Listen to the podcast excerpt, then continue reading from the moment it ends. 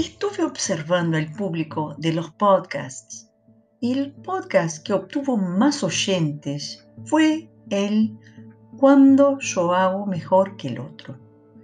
Entonces percibí que hay algo a ser observado ahí y mejor entendido. Vamos por partes. Empecemos con la frase, si quieres algo bien hecho, hazlo mismo. Muchas personas creen en eso y tienen esa frase en sus inconscientes casi como un mantra.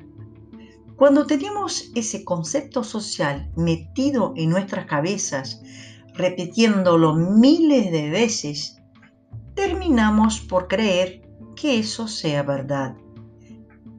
Entonces vamos a repensar ese concepto. Cuando quisieres algo que tú piensas que sea bien hecho, que juzgas, criticas, controlas, hazlo tú mismo.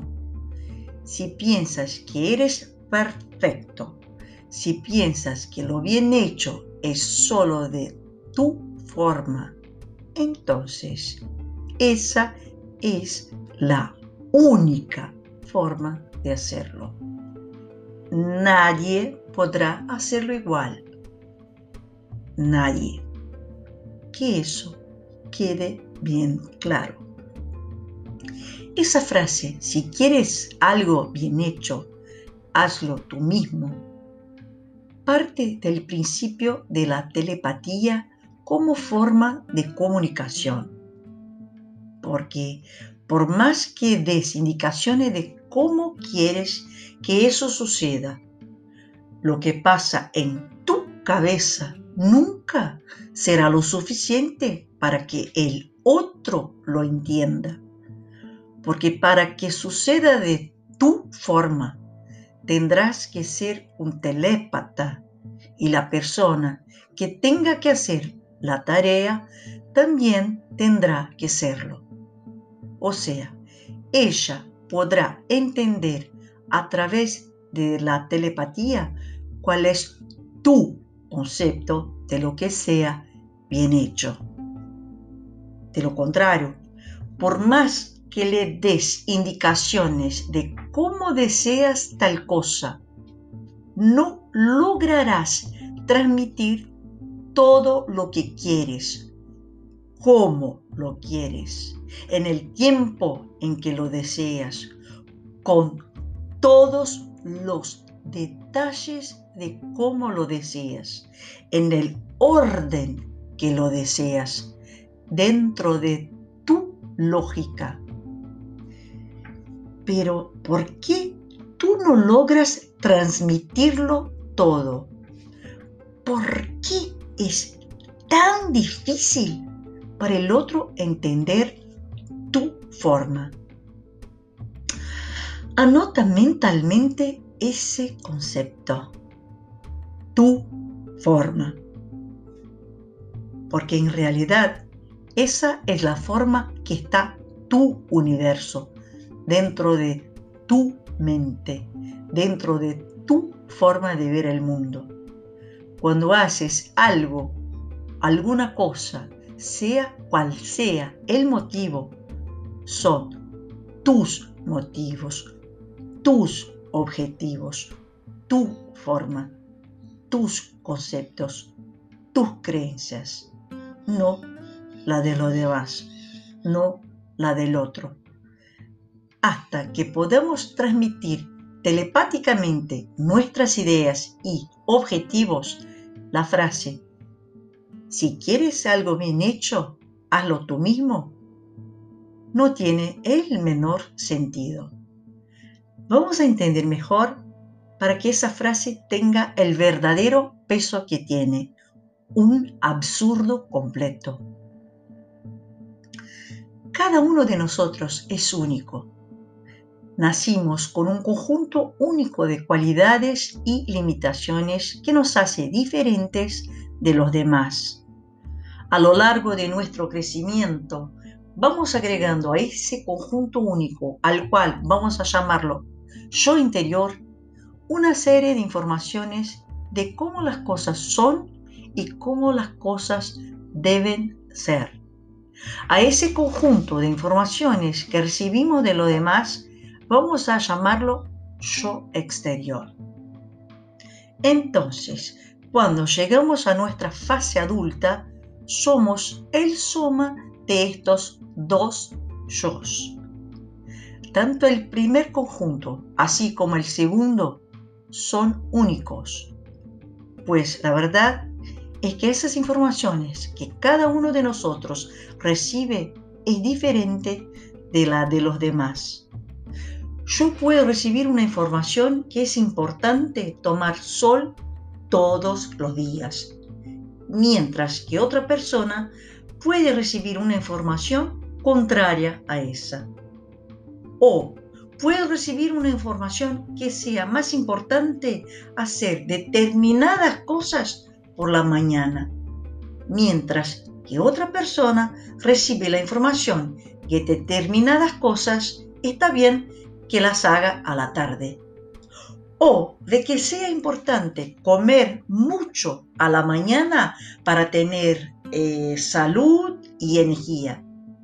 Y el otro cree que está mejor practicar el ayuno. Entonces, cada uno de nosotros, además de ser único y filtrar de forma única lo que recibe del medio, también agrega a esa individualidad creencias, conceptos y formas diferentes a los demás. Si mi individualidad es el resultado de mis yo, ¿cómo puedo hacer con que el otro vea, sienta, perciba, piense y actúe de la misma forma que yo? ¿Y qué garantías tengo que esa mi, que esa mi forma es la forma perfecta. En el momento en que me cierro en un concepto de, lo que, de, que lo mío es mejor, estoy cerrada para el mundo. Me siento estresada, agotada, irritada, llena de trabajo, teniendo que hacer las cosas sola pues el mundo no me comprende. ¿Y de qué forma el mundo podría comprenderme si estoy cerrada en mi mundo? Si estoy cerrada en mi visión de lo que sea perfección, viviendo en un mundo donde solo yo estoy en lo correcto. Somos seres mutantes por naturaleza, pero pensamos que nacemos y crecemos sin hacer cambios, que nuestra visión del mundo es única y que tenemos que mostrar al otro que él está equivocado.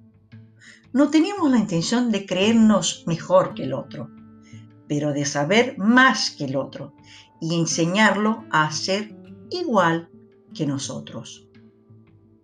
En realidad, queremos un mundo lleno de personas iguales a nosotros. Si pensamos más profundamente sobre eso, vamos a percibir que además de ser imposible, sería la cosa más horrible del mundo. Imagina despertar mirando a nosotros mismos todo el tiempo, chocándonos con nosotros en todos los lados, escuchándonos todo el tiempo. Los otros serían nosotros. ¿No te parece una película de terror? En realidad, lo que sucede es que sentimos una necesidad muy grande de justificar ese yo exterior. Y por eso necesitamos tener razón. en realidad peleamos por la razón. Y eso nos aleja de los demás, nos estresa y nos transforma en personas críticas, insatisfechas e infelices. ¿Por qué hacemos eso? ¿Quién es que alimenta esa idea tan nociva a nuestra salud mental, emocional y física? Nuestro ego. El tema es que alimentar nuestro ego nos transforma en su esclavo. Pero ¿quién es ese ego? El termo viene de la psicoanálisis. Surgió para explicar cómo es el funcionamiento de la mente impulsiva inconsciente. Y siendo así, tiene reacciones automáticas conforme el tipo de informaciones que juntamos a lo largo de nuestras vidas. El ego también es utilizado para definir nuestra personalidad y carácter, cómo pensamos y actuamos. Podemos decir que sea la traducción de las características psíquicas de cada persona. Entonces, el ego forma parte de nosotros. Claro, pero cultivarlo, idolatrarlo, darle demasiada importancia, lo transforma casi en una entidad independiente. Nos torna egoístas, cultivadores y tólatras del ego. Libertarnos de ese devorador de atención, el ego, significa asumir de verdad el control y la libertad. Cultivarlo nos aparta de los demás, nos impide aprender, intercambiar, hacer cambios, ser más ligeros y menos exigentes.